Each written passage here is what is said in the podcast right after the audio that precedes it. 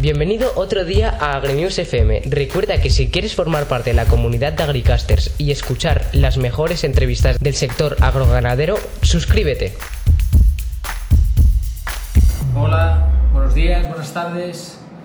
¿Qué tal? Espero que se encuentren todos bien. Hola, a día de hoy. Espero que se encuentren todos bien. Eh, aquí de nuevo en otra de las nuestras entrevistas de Avinews que hacemos por Instagram, Instagram de Avinews. Eh, como, cada, como cada martes a esta hora hacemos una entrevista a una personalidad del sector. Eh, hoy tenemos, bueno, ya veo que está por aquí conectado, Luis. Hoy vamos a tener nada más y nada menos que al presidente del ALA, de la Asociación Latinoamericana de Avicultura, y también presidente de ANAVI, la Asociación Hondureña de Avicultores. Eh, permítanme presentarles a, la persona, para los que no, para que no les conozcan un poquito cuál ha sido su vida, su, su bagaje su, en su profesión y sus estudios. Em, es, es, uno de los presidentes del ALA, de la Asociación Latinoamericana de Avicultura, que si no estoy equivocado es de los más jóvenes que ha tenido.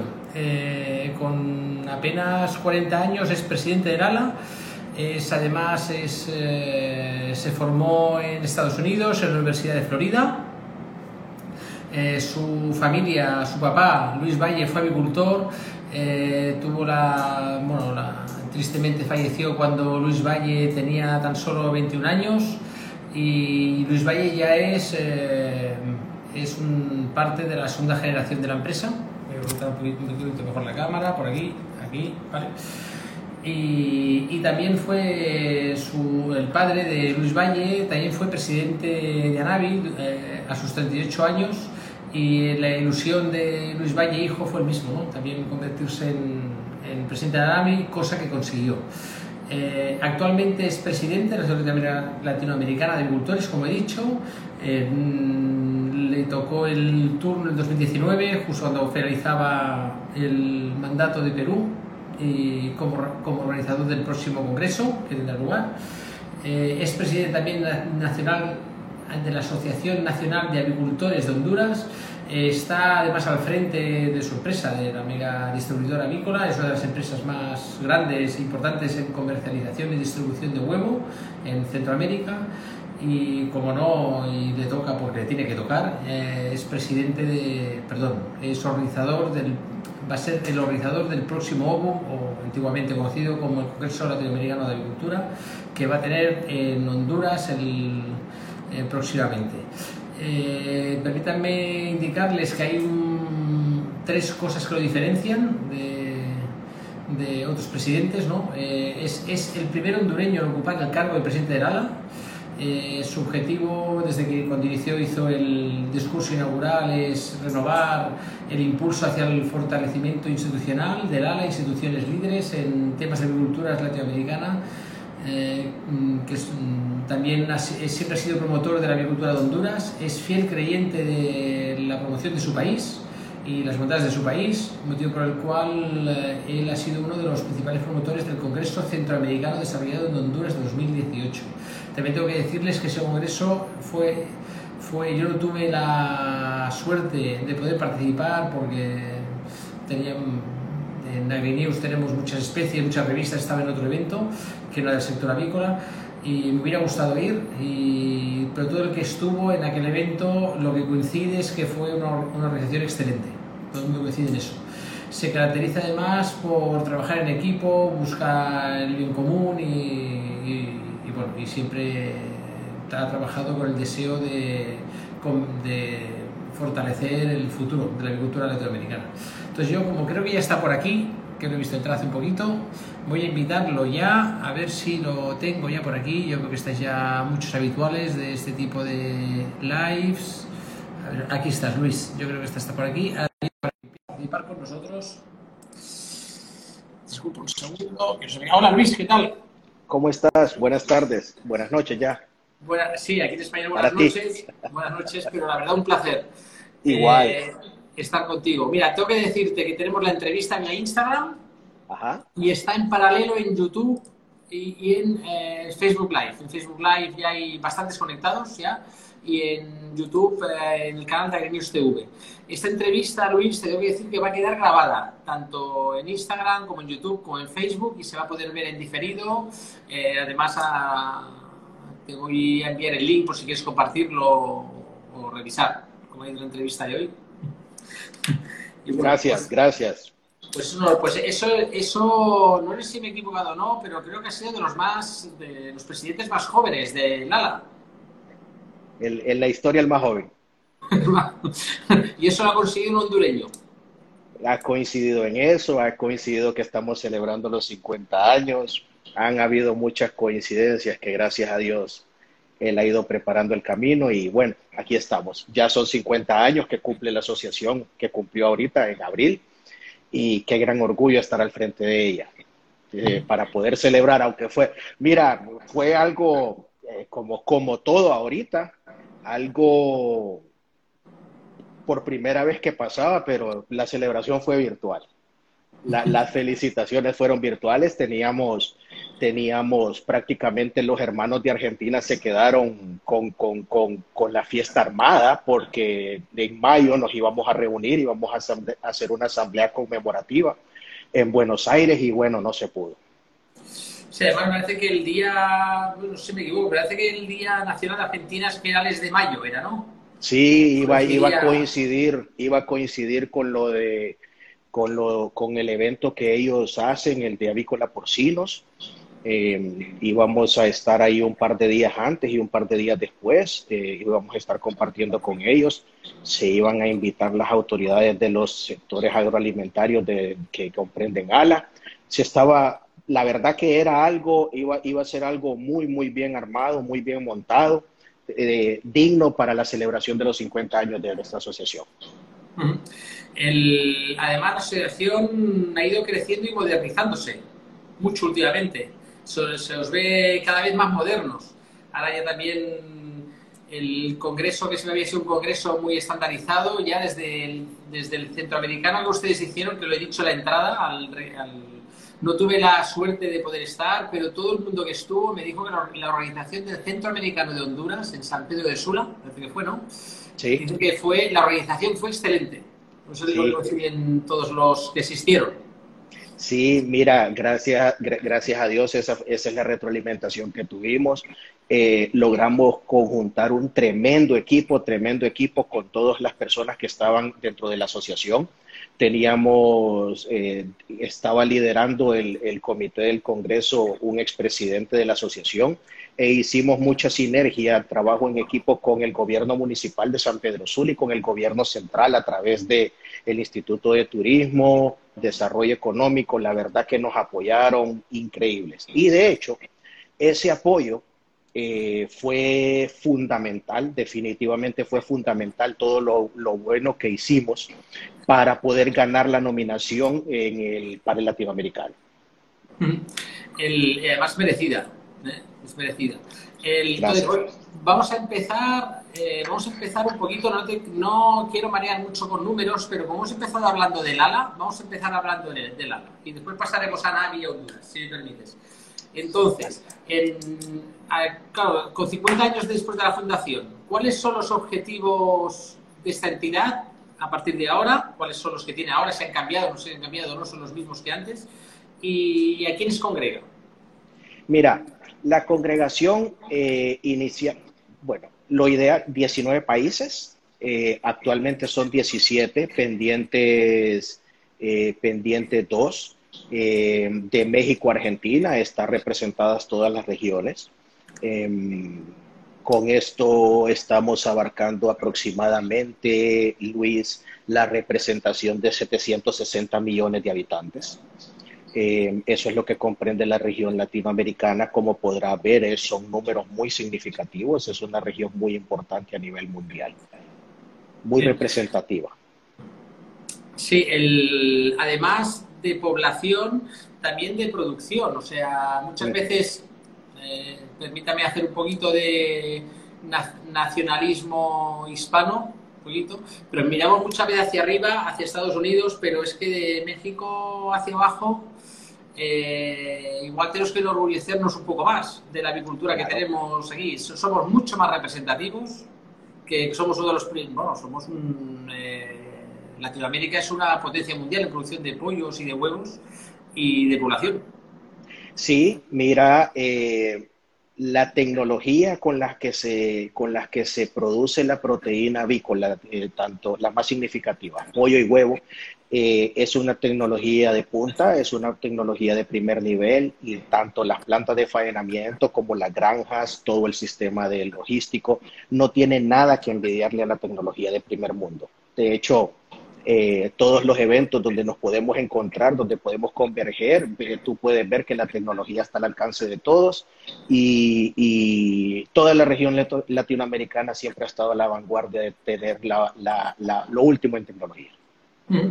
Yo, una de las eh, preguntas que siempre hago al principio en este tipo de entrevistas, cuando hablo en cada sectorial de cada país, hablo un poquito de las instalaciones, cómo está preparado, y quizás en Europa que no viaja mucho a Hispanoamérica o, de Estados Unidos de América, no viaja mucho, igual no se da cuenta, pero las granjas están muy, muy tecnificadas y muy, avanzadas como cualquier parte de, lo que se llama el primer mundo, pero que en producción avícola ustedes son también primer mundo.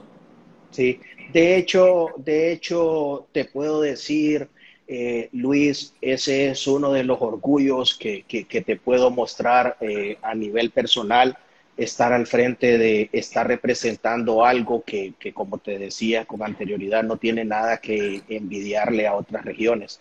Eh, hoy por hoy, la avicultura, la avicultura, las explotaciones tanto de pollo como de huevo, eh, eh, de manera unánime son de primer mundo, son, son de clase mundial en cualquier región del mundo. usted ya lleva un año al frente. Además, ha sido un año complicado. Ahora ha sido un año fácil. Yo sé que ha sido un año fácil con todo lo Para el olvido. Sí. Entonces, eh, ¿cuál es el sello personal que usted ha puesto en el ala? Mira, eh, una de las situaciones, te voy a contar un par, de, interioridades. Eh, cuando nosotros ya, ya Honduras había sido elegido para representar la próxima, el próximo periodo presidencial, una de las situaciones que, lo platicamos con, el presidente anterior, don Apolonio. Le decía, mire, don Apolonio, eh, esa curva de aprendizaje para no perder el tiempo y que desde el día uno empecemos a ejecutar, no aprender, sino que ejecutar, obviamente tú aprendes todos los días. Eh, permítame ser oyente de su consejo directivo él, muy gentilmente, eh, eh, eh, como, como lo caracteriza un caballero, vino y dijo, mira, me parece muy bien, son de las cosas que tenemos que ir cambiando. Y así fue. Fueron seis meses de mucho aprendizaje, de entender la idiosincrasia de cada uno, porque te voy a contar, esa es la parte más difícil. todos hablamos español, excepto Brasil, pero nuestro representante habla español. Pero entender la idiosincrasia de cada uno de los miembros, eso, eso, eso te puedo decir que me ha costado un poquito y ya, ya lo vamos superando. Entonces eso, desde el día uno, eh, tratamos de empezar a ejecutar eh, parte del plan de trabajo que traíamos. Prueba de ello, de, ese, de empaparnos en esos seis meses, fue que cuando nosotros llegamos a Lima, y llevamos nuestro plan de trabajo, dentro de los cuales estaba el, el lanzamiento de Obus en San Pedro Sula, logramos el 100% de la venta de Obum en Lima. Ese, eh, eh, eh, ese, ese logro, ese trabajo en equipo, con, consejo directivo anterior, con consejo directivo nuevo o que estaba tomando posesión, te podría decir que es un sello que, que, implementamos muy tempranamente. O sea, lo que han hecho ha sido un traspaso muy natural, ¿no? Muy, han ido un poquito de la mano y han han evolucionado juntos, ¿no? Han aprendido, han aprendido como aprendidos, ¿no? Así es. Vale, hay, hay, o sea, hay más seguidores en Facebook que en Instagram. Entonces, también nos están entrando preguntas por, por Facebook. Hay preguntas que yo las, las, retransmito, las estoy poniendo también aquí en Instagram, las hago yo, las, hace, las copio. Pero como es una pregunta sobre el COVID que tengo hecha para el final, le voy a pedir a Lalo Ramos que si puede esperarse un poquito cuando acabemos, que entra el tema del COVID hablaremos de eso. Porque sí lo que me gustaría, ya que estamos hablando del ALA, es que, mm, mm, claro, le voy a preguntar qué retos ha tenido que enfrentar. Yo imagino que uno de los retos ha sido la crisis sanitaria y las consecuencias que ha tenido. Imagino que es el principal reto que ha tenido que enfrentar, me imagino, en el corto plazo. Mira, ya de por sí eh, todo, todo el entorno empresarial, todo el entorno empresarial a nivel mundial, independientemente de tu rubro, tiene, tiene constantes desafíos. Eh, uno de los desafíos que tiene nuestra industria, como toda industria, Luis, es ese traslape lo más eh, tranquilo posible, sin turbulencia, ese traslape o ese, o ese traslado de mando entre generaciones. Creo yo que como industria ese es eh, uno de los desafíos que vamos a tener siempre, independientemente que sea segunda generación que esté entrando o esté entrando tercera o cuarta generación. El ingreso de una nueva generación para mí es uno de los desafíos eh, eh, bárbaros que tiene cualquier industria y la industria avícola no es la excepción. Eh, de ahí tenemos eh, el constante cambio de los mercados, el constante cambio del comportamiento de nuestros consumidores. Vea que tenemos Latinoamérica eh, muy cercano, Luis, muy cercano al 70% de la población latinoamericana tiene menos de 45 años. eso te indica que son los que están seteando la pauta en el comportamiento y no podemos quedarnos con, las costumbres del pasado, constantemente tenemos que estarnos renovando. Y ojo, que la industria avícola ahorita, en el, en, el tema de pandemia, demostró, demostró ser muy resiliente. Eh, no nos dormimos en nuestros laureles e inmediatamente nos reconfiguramos ante cualquier necesidad. El reloj generacional, en las, claro, la industria agrícola en general es una empresa familiar. Sí. En su inmensa mayoría. Hay algunos grupos, pero en, general es una empresa familiar. Y es, y es un. Es un. No voy a decir un problema, porque igual es una palabra muy negativa, ¿eh? no quiero decir esa palabra, pero sí que es, es, es una cuestión delicada. Es una oportunidad. Y que, preocupa mucho en en las familias, pero también, mira, también tengo que decir que después de la crisis eh, inmobiliaria que ha habido, sobre todo, bueno, en todo el mundo, pero en, el primer mundo, que dicen el primer mundo, mucha gente que es, que es, o sea, nosotros aquí en España, que vamos a visitar granjas, a hacer reportajes a un productor avícola, pues el hijo que se ha ido a la ciudad, lo había estudiado un curso, una carrera, se ha vuelto al pueblo porque ha vuelto al, al negocio familiar que es lo que le ha asegurado un puesto de trabajo en un futuro. Yo no sé si eso en Centroamérica es, ese camino es igual o difiere un poco. Depende, depende. Yo te voy a decir, eh, eh, lastimosamente yo no tuve la oportunidad de trabajar a, la par con mi padre, pero yo soy del criterio y lo he platicado en, en un sinnúmero de foros, no sé si no sé si voy a, eh, eh, eh, esto que va a decir va a tener muchos adeptos o no, pero yo soy del criterio que cuando un hijo no te, dicen, no, es que a mí no me gusta lo que, hace, lo que hace mi papá, lo que en realidad te está diciendo, no me gusta el trato o la forma de trabajar, el regaño de que viene de mi papá es una realidad.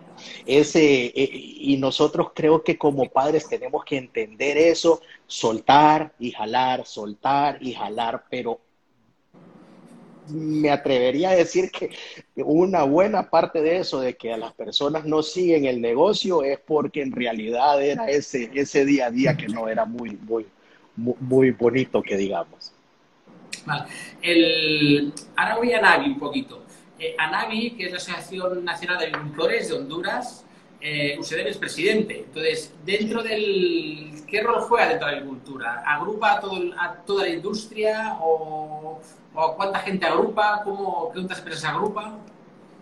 Mira, a, eh, ANAVI agrupa el 100% del sector huevo del país y agrupa aproximadamente, aproximadamente el 50-55% del sector pollo. Eh, una de las situaciones con las que estamos trabajando actualmente es eh, Siempre, siempre cualquier eh, número o cualquier indicador entre más cercano esté al 100 va a ser mucho mejor. Nuestro trabajo siempre ha sido fortalecer, fortalecer, darle, darle una respuesta al agremiado en ese sentido, Luis, y entonces nuestro sueño es consolidar el 100% de los dos rubros avícolas dentro de la asociación. o, sea, están, o, sea, están, trabajando para conseguir que el 50% que les queda de pollo se integre dentro de la Sí. Bien. El, no quiero tampoco marearles mucho con cifras porque eh, a veces cuando hacemos una entrevista, vemos al entrevistado, al pobre entrevistado mirando eh, los datos, ¿no? igual no vamos a ir tanto a detalle, pero sí me gustaría que me situara a Honduras en el mapa avícola, es decir, más o menos a grandes rasgos qué producción de huevos hay, qué producción de pollos, más o menos cuántas empresas eh, manejan el mercado o están presentes, cómo están estructuradas, son grandes empresas, están muy atomizados, ¿no? Un poquito como eso para que el que no conozca la agricultura hondureña tenga la oportunidad de conocer cómo es la agricultura hondureña.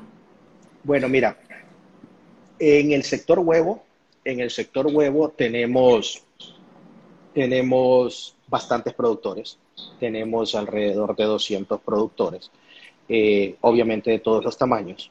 Tenés una integración más o menos de 10, 12 con números significativos, que esos de, ellos, entre esos 10, 12 eh, manejan, qué sé yo, tal vez el 85% de la producción nacional y el resto son productores dentro de, podríamos decir, artesanales y productores pequeños.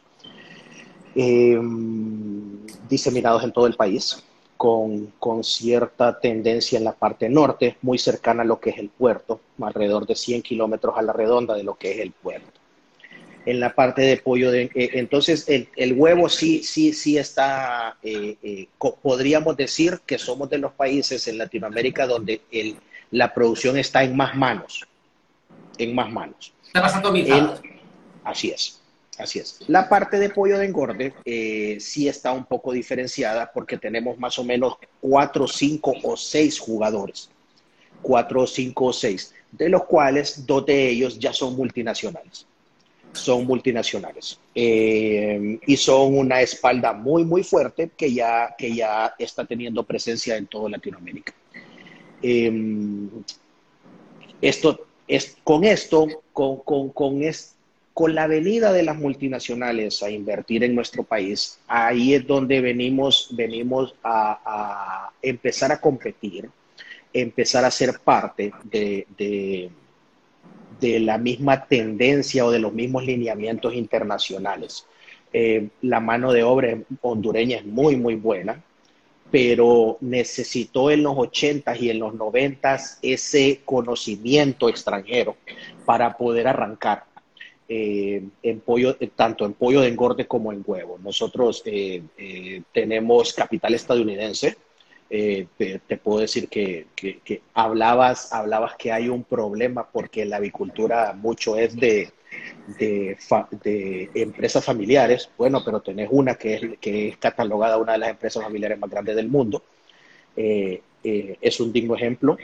tenemos capital guatemalteco, que ya está también teniendo inversiones en todo, en todo Latinoamérica. Y en los 80s, 90 tuvimos capital salvadoreño dentro del sector huevo. Todos ellos son los artífices de habernos eh, trazado líneas de cómo trabajar. Hoy por hoy muchos han salido y, y ahí es donde ha arrancado la avicultura nacional. Vale, el, hablado, hemos hablado antes un poquito del relevo generacional, ¿cómo funciona? Mm, ¿Tienen problemas para conseguir mm, trabajadores de calidad en la industria avícola o es un problema como en, otras, en otros países de Latinoamérica donde cuesta encontrar gente que quiera trabajar en una granja? Pero claro, porque una gallina come todos los días. En Navidad también come y el domingo también come.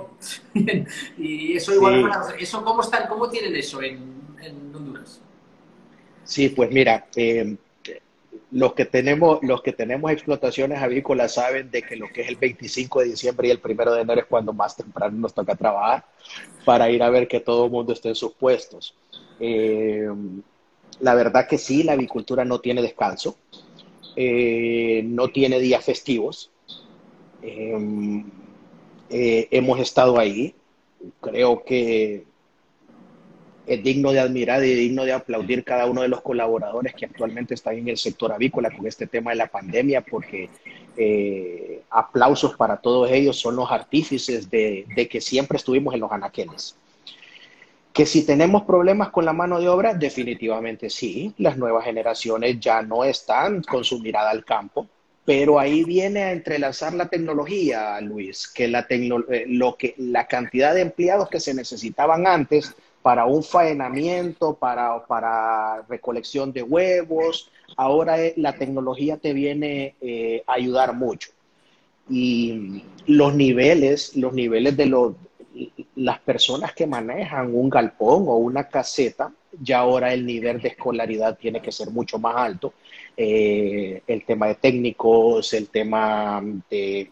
Ya, ya el negocio hace 20, 30 años ha venido dando el salto de lo empírico ya lo tecnificado. El, voy a entrar un poquito con, antes de meterme con el tema de, vamos a hablar también un poquito del logo, vamos a reservar el final. El final de la entrevista vamos a reservar el logo para acabar con el logo. Me gustaría acabar con el logo, pero antes de entrar en el logo, vamos a entrar con dos temas. Uno es el tema de la crisis sanitaria, que es el primero de los temas que... Y, el otro es el tema de comercialización, de comercio. Bueno, vamos a empezar con la crisis sanitaria. El cómo... Bueno, aquí nos preguntan, que una pregunta que iba a hacer yo, nos lo pregunta Lalo Ramos, que, ¿cuáles han sido las repercusiones del COVID-19 en la industria avícola a nivel latinoamericano y cómo está preparándose el regreso para la normalidad? Y en concreto en Honduras también, claro. Em, primero, bueno, varias, varias situaciones, Luis. Em, habría que ver qué es nueva normalidad honestamente te lo digo, yo creo que tenemos que ser muy sensatos en eso, en, identificar qué es lo de la nueva normalidad.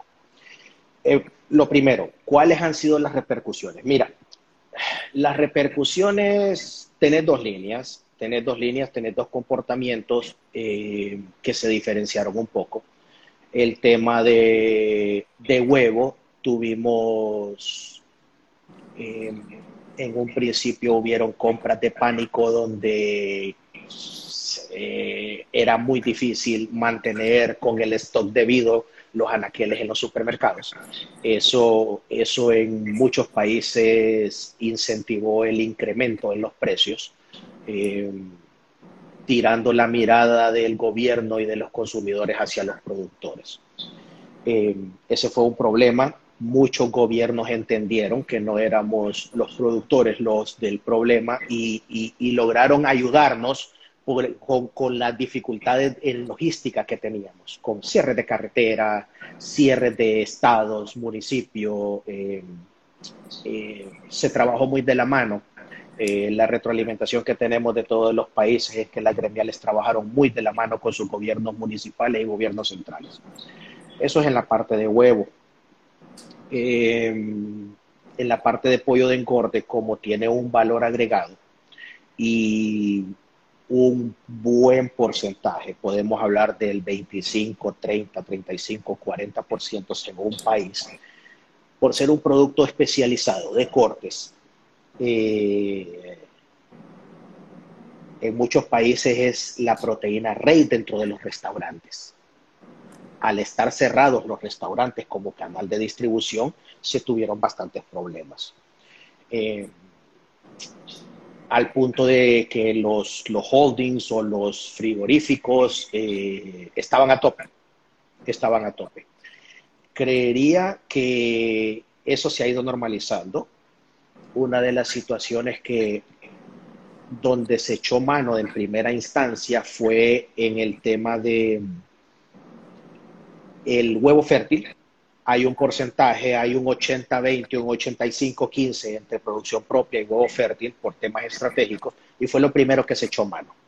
Eso, eso eh, la, la, la, parte en la línea pesada de pollo de engorde donde ha tenido un fuerte impacto es en la parte de huevo fértil. Eh, las producciones propias de cada país se mantienen.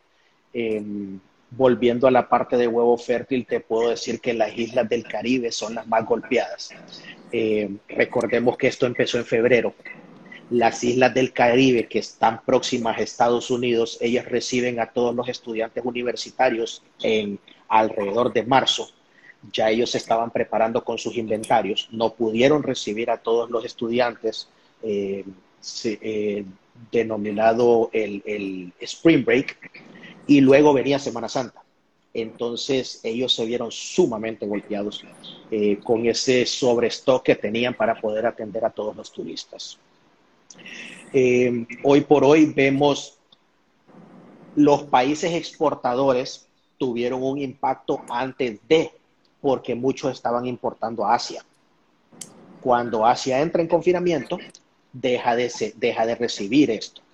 Entonces, eh, ellos sintieron el impacto primero y hoy por hoy son los primeros que se están recuperando. Hoy por hoy los países que exportan a Asia ya ven una recuperación que ahí va, lentamente, pero ahí va, eh, a pesar de tener el confinamiento en la actualidad. Eh, creería yo que para volver a la normalidad, a los flujos normales, tienen que estar abiertos todos los canales de distribución, eh, hablándose de hoteles, restaurantes, eh, porque los otros, lo que son supermercados, orecas y todo eso, creería yo que en muchos países ya está normalizado. Eh, muchos países, Luis, y contestando a la pregunta de Lalo, muchos países tenían convenios para convenios gubernamentales para apoyar la merienda escolar, para poder dar un plato de, la proteína avícola cuando, cuando los niños estaban en clases. Eso se cayó al momento de que los niños dejaron de estar en clases. Entonces, eh, han habido múltiples impactos. Te viene a ayudar un poco el tema de que la, nuestros habitantes están en casa, están consumiendo en casa, eh, lograron ver que, que los productores no tenemos enemigos, que hacemos muy bien las cosas, que estuvimos ahí hasta en el peor momento. Em, de hecho, eh, eh, no mm, los anaqueles estuvimos, trabajamos. De hecho, era Luis, la verdad que era bien reconfortante ver cómo todo el sector estaba trabajando a pesar de que nuestra preocupación era, número uno, nuestras familias, número dos, la salud de nuestros colaboradores, número tres, la salud de nuestros clientes, y aún así no paramos de trabajar. Eso está en, el, en, en la mente de nuestros consumidores y creo que tanto el pollo como huevo se ha posicionado muy bien en ese sentido. Vale, los precios del huevo y del pollo en Honduras se han movido. Al principio ha habido un, acopio, sobre todo de huevos, imagino, y, pero se han movido mucho los precios. Ha habido, vamos a decir, se, se ha aprovechado para subir los precios o se han mantenido los precios estables, han bajado. ¿Cómo ha funcionado esto? Fíjate que, fíjate que cuando estuvo lo más álgido de, la pandemia, que fueron en, Honduras, empezó al eh, marzo 14, eh, y te podría decir que los primeros 15, 20 días hubo una diferencia de precio más o menos del 10%. Eh, muy responsables, el sector avícola de nuestro país fue muy responsable en ese sentido y donde tuvimos, porque nuestra responsabilidad termina cuando entregamos nuestro producto. Eh, ya de ahí para adelante lo vimos con el gobierno y no, no, no era nuestra responsabilidad y fue algo que lo revisó mucho el gobierno. Entonces, ese fue el cambio. En otros lugares, Luis, eh, tuvimos retroalimentación hasta un 300% de cambio de precios. Hasta un 300%. En, eh, sí que es verdad que en general eh, la agricultura latinoamericana se ha mantenido bastante fiel a los precios y a la responsabilidad, cosa que otros sectores no, pueden decir durante esta crisis. Sí. En cambio, y es algo muy, una tónica general que ha pasado, pues ha pasado cuando hemos hecho entrevistas con Chile, con Perú, con Argentina, todo ha sido la misma respuesta. Em, ¿Cómo están, ¿Cuál es la situación ahora mismo en Honduras con esta pandemia? ¿Cómo lo están viviendo? ¿Están confinados? ¿Están confinados? ¿Que ¿Se ve luz al final del túnel? ¿Cómo, cómo es la situación? Mira, Luis, em,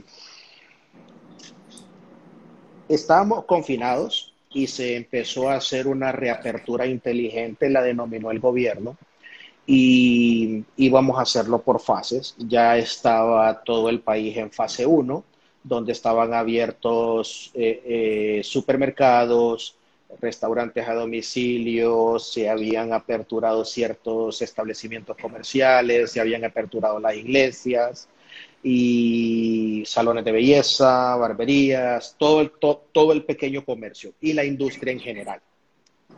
Este fin de semana, obviamente, al haber una apertura, una reapertura y al generar un poco más de pruebas, eh, te vienen más casos, definitivamente, y el gobierno decidió echarse atrás y eh, volver a fase cero, donde está abierto solo la cadena agroalimentaria, eh, supermercados y pequeños establecimientos comerciales que venden productos de primera necesidad. Que si se ve una luz al final del túnel, mira Luis, yo creo que no debemos de bajar la guardia. Creo que las empresas ahorita y nosotros tenemos que ser responsables en todo lo que manejamos eh, de cuidar nuestro flujo de caja, porque una opinión muy personal es que eh, en cualquier momento te puede venir una segunda oleada, en cualquier momento te puede venir otro tipo de, situaciones y mientras no esté seguro de que haya una, por ejemplo, una vacuna, yo creo que de los que estamos al frente de, empresas o de gremios tenemos que ser responsables eh, en cuidar lo máximo nuestro flujo de caja. Porque luz al final del túnel Mm, no me atrevería a decírtelo. El, el, ¿Cómo los, imagino que todos los eventos en, en Honduras y la región centroamericana están paralizados? No hay a corto plazo ningún evento a la vista, ¿no? ¿Cómo perciben eso ustedes? Bueno, te lo voy a resumir. Creo que en ese sentido el 2020 está borrado del mapa está borrado el calendario. Eh, así lo hemos visto, así lo hemos visto las últimas veces. Todo lo que era presencial en el 2020 eh, creo que no va a poder ser. Eh, si bien es cierto, hay una tendencia al, teletrabajo o mira cómo estamos ahorita comunicándonos, nuestro sector, Luis, es de cara a cara. Los negocios son de cara a cara. el humanismo que impregna nuestros eventos, nuestras conferencias, nuestro modo de hacer negocio, ese somos los llamados a mantenerlo. Creo, creo que vamos a regresar a, esa normalidad. Por eso no, no, no soy mucho del criterio de hablar de una nueva normalidad. Para mí va a ser una normalidad pasajera si va a implicar el tema de, por ejemplo, por ponerte un ejemplo, ¿verdad? Pues, pensando en voz alta el tema de usar mascarilla, el tema de ese tipo de cosas. Eh, creo que ese, ese humanismo que, que, que, tú lo conoces muy bien, que impregna la avicultura, eh, tengo la fe en Dios que siga. Eh, otra de las situaciones que hablan con el tema de nueva normalidad y que implica el tema de nuestros eventos y todo, es el tema del distanciamiento social. Creo yo que, que, que, sí debe de haber una conciencia, Luis, en que si tú, en que si tú te sientes eh, mal, que seas consciente en no salir a la calle porque los demás no tienen por qué pagar eh, los platos rotos de que tú estés así. Eh, pero también tiene que haber límites. ¿A, qué, a, qué, a, qué, ¿A dónde quiero llegar, Luis? Que el distanciamiento social no sea una excusa para que nos volvamos fríos y, dejemos el humanismo por un lado. Eh, eh, el, aquel acercamiento, aquel calor hacia nuestros colaboradores, hacia nuestros compañeros de gremio, hacia nuestros compañeros de industria, hacia las familias. Eh, que el distanciamiento social no sea una excusa para venir y no visitar a tus familiares. Creo que eso no, no, no, no, no, no lo comparto, no, no, no comparto esa parte y, espero de que dentro de la nueva normalidad solo sean cosas estéticas de cierto comportamiento y que el humanismo que existe en la avicultura continúe. Bueno, tengo que decirle que somos latinos y, una cosa que nos identifica es que, que, siempre estaremos juntos tomando un café o viendo una cerveza. Eso siempre, eso a nosotros, eso a nosotros está en nuestra marca genética. Sí, sí, sí, sí, así es.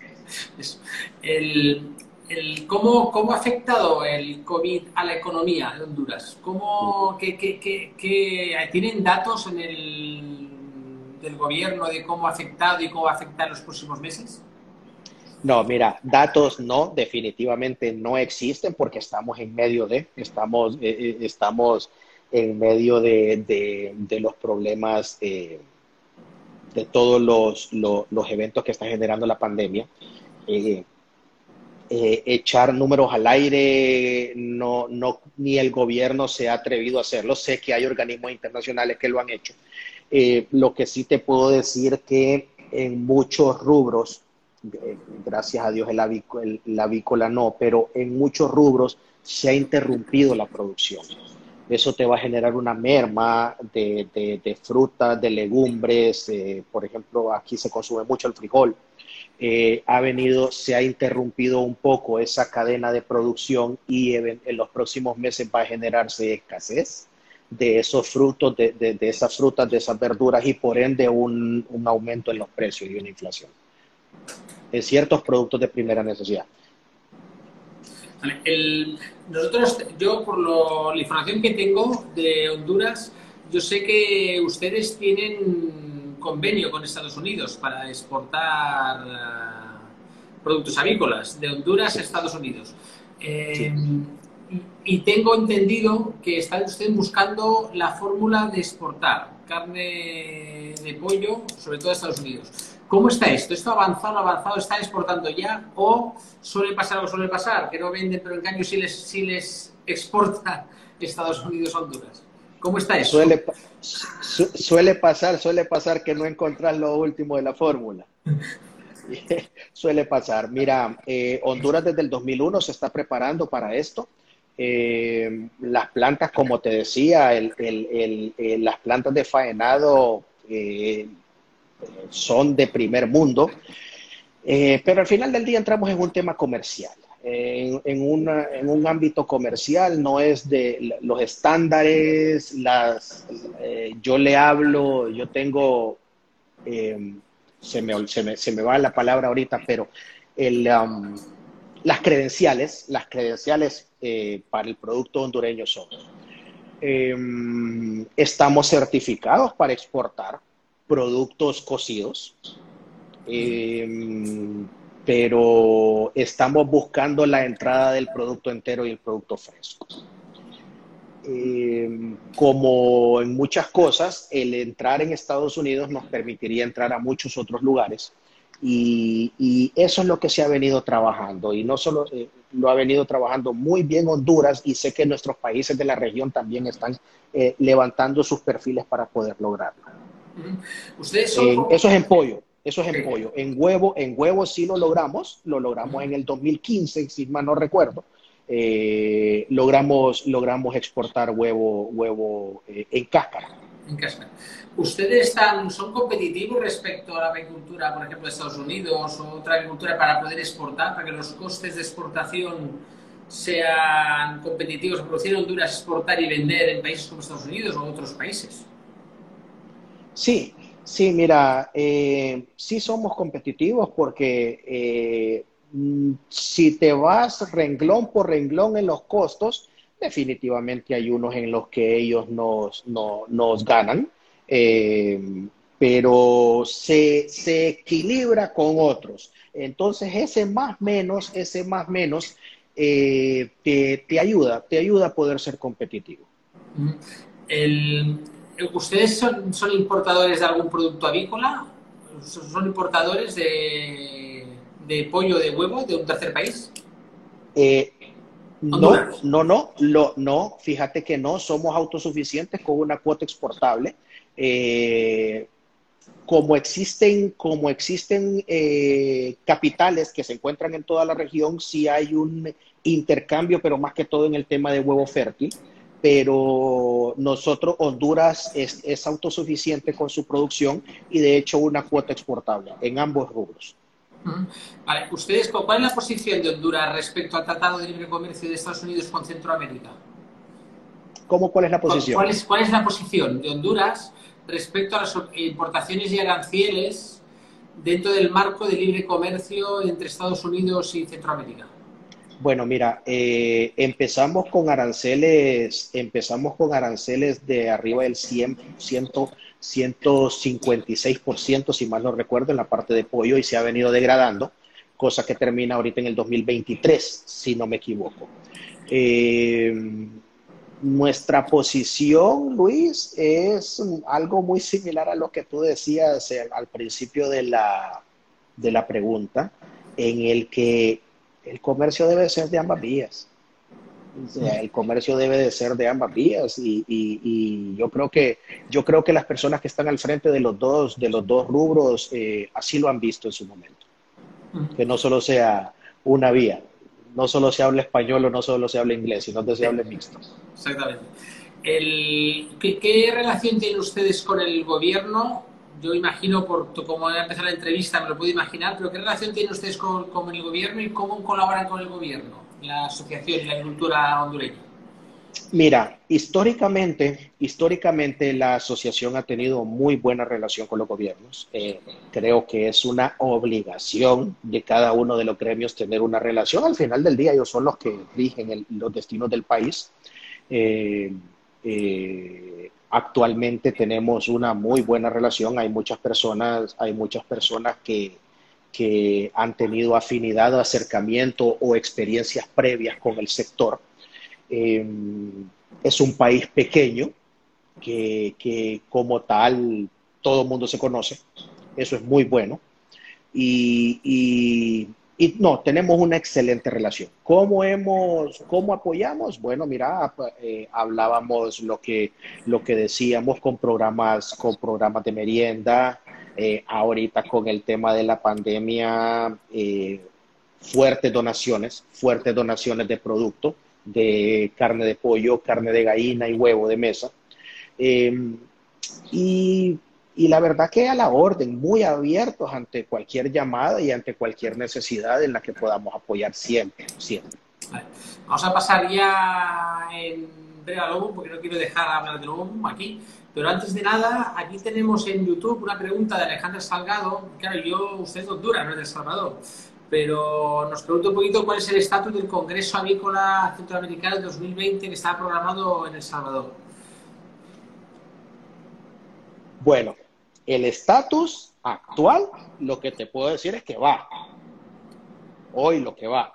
Lo que te dije es que para mí lo del 2020 no debe de pasar eh, eh, eso es una decisión que tiene que tomar el país organizador y que en el momento oportuno lo va a hacer ver.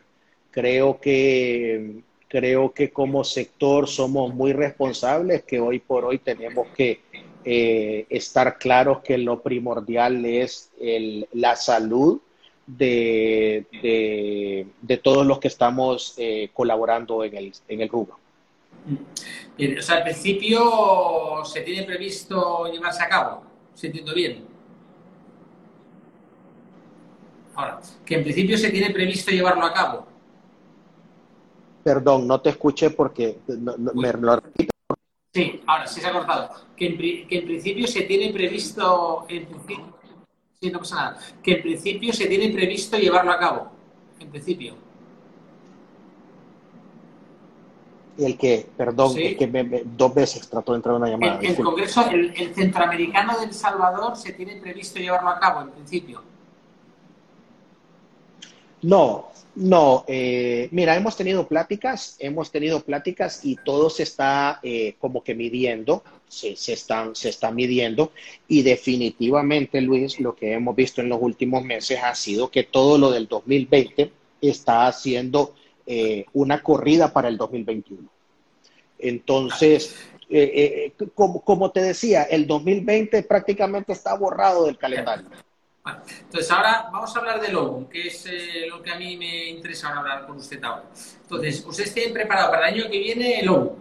Entonces, ¿cómo lo tienen previsto? Háblenos un poquito del logo, qué idea tienen, qué novedades hay, cómo lo quieren organizar. Explíquenos un poquito de esto y véndamelo un poquito.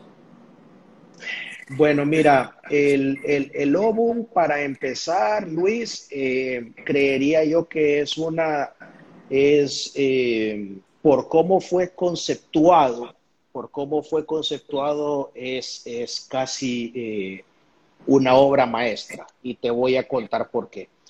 Porque tiene la particularidad de irle inyectando diferentes idiosincrasias según el país donde se celebra, diferentes culturas, diferentes lugares para visitar. Para mí eso es extraordinario porque y de hecho es un reto muy grande porque eh, si alguien lo hizo, a pesar de que la nueva forma es como franquicia, es, eh, eh, es muy similar a una franquicia, pero viene impregnado con todo lo que, tropicalizado con todo lo del país que lo va a celebrar. Eso es un reto muy grande y para mí esa forma como fue conceptualizado en realidad es fascinante porque no sé si te ha tocado, pero eh, te invita a no ser más de lo mismo. Eh, si se logra entender bien el concepto. Em, entonces, para mí eso es fascinante y, te, te, invita a esmerarte cada vez más en lo que está pasando. ¿Qué es lo que hemos preparado para Honduras? Bueno, como te dije, nosotros en lo que es el recinto ferial, eh, tenemos el, el, 100%, el 100% vendido, eh, con una amplia gama en lo que es eh, la parte de el comité, la parte de contenidos o, expositores que van o, speakers que vendrían. Dándole seguimiento, dándole seguimiento a todo lo que se vio en Lima, pero ya tropicalizado en lo que es Honduras. Ahora bien, viendo, e, e, esa es nuestra idea, esa es nuestra, eso es lo que queremos hacer y ese es nuestro sueño y para eso estamos trabajando. Ahora tenemos que ver cómo se comportan las, todo lo que está pasando a nivel mundial. Vimos que todo lo del 2020 se está pasando en 2021 entonces tenemos que valorar si todo lo del 2021 queda ahí, porque si no, 2020 y 2021 hay una sobresaturación de todo. Entonces tenemos que poner sobre la balanza ese tipo de cosas y, que, que, cada quien, respetar el espacio de cada quien, apoyar en lo que, en lo que se pueda y, esperar. Ya, eh, eh, eh, ahorita en agosto nosotros tenemos que tomar una decisión sobre eso porque ya quedarían 12 meses y ver, esperar lo que te hacía una de las personas que está viendo la entrevista, ver qué tanto impacto tiene esa nueva normalidad. El, el, el, Congreso es 24-27 de agosto, si no me equivoco. La última semana de agosto, sí. Es justo, voy, si lo organizan, voy a intentar no perdérmelo. Además, voy a cumplir años allí. Eh, durante ah, bueno, mira. Es mi aniversario durante Bueno, mira, bienvenido. ¿Cuál es el, el, eh, el, el, el nuevo formato del OGUM, este en formato en forma de redonda, de huevo, ¿no? Decir de alguna manera, ha tenido mucho éxito en Perú. Fue un... ¿Van a mantener el mismo sistema de exposición o lo van a cambiar? El recinto de Perú fue un recinto hecho solamente para OBON. Eh, nosotros en San Pedro Sula tenemos el, recinto ferial, ya es un recinto establecido. Eh, sobre ese hicimos el mapa, sobre ese hicimos la venta y sobre ese hicimos lo, que te decía, la participación de cada uno de nuestros eh, eh, expositores sobre ese recinto. Vale. El, ¿tienen, ¿Tienen previsión, se han hecho algunos objetivos de asistencia, de inscritos o tiene algún objetivo marcado? mira, objetivo, objetivo número uno, objetivo número uno es eh, alcanzar los, de tu antecesor. ¿Verdad? Ese es el número uno. El número dos es sobrepasar. Eh, en el, pero ojo, que hoy en el tema de, ¿cómo te digo? Hoy por hoy es lo que nos está generando problemas, la parte presencial. Ya. Entonces, ¿Tienen previsto hacer algo en paralelo también vía digital, en paralelo, tipo webinar, o va a ser solo presencial? Todo depende de la tendencia, Luis. Todo depende de la tendencia. Si la tendencia te lo exige, te lo demanda, definitivamente. Definitivamente. Lo que nosotros estamos eh, eh, esperando es que no sea el 100% la tendencia virtual. El, no, yo es lo que hemos hablado al principio, nosotros somos latinos, la parte, el, el, negocio avícola se hace frente a frente, cara a cara. Sí.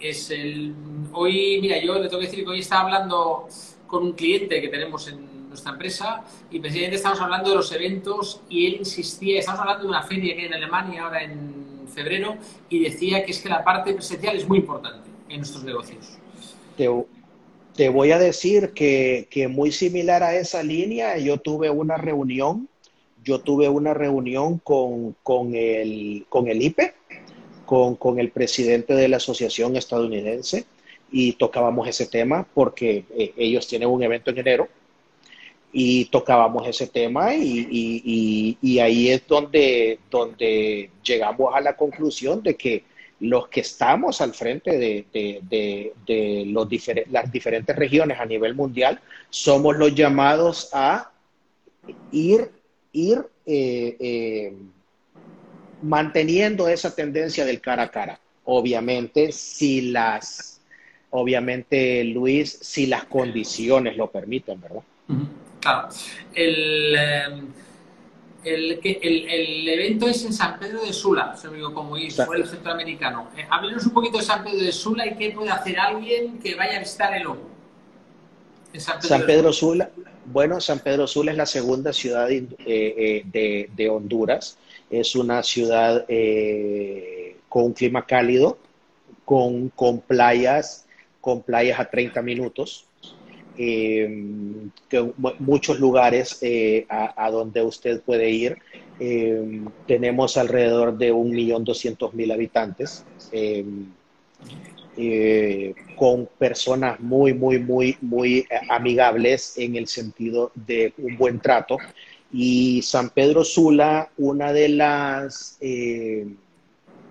visiones que tiene la corporación municipal es tornar a San Pedro Sula como una ciudad del turismo de negocios de, por excelencia de la región. Entonces ya te imaginarás el montón de, cosas de, que se están haciendo para eso, para hacerse sentir, a pesar de que estés en negocio, para hacerte sentir como que si estás en casa. Y el calor latino, como en todos lados, lo que estamos hablando. Bueno, entonces nos queda un minuto y medio de entrevista. Yo les tengo que decir desde la parte de AgriNews, estamos aquí entrevistando a usted, que cuentan con todo nuestro apoyo, que se necesitan... Gracias. Mm, eh, pues apoyo comunicativo o lo que sea, pues eh, con gusto. Les apoyamos y les ayudamos en lo que necesiten.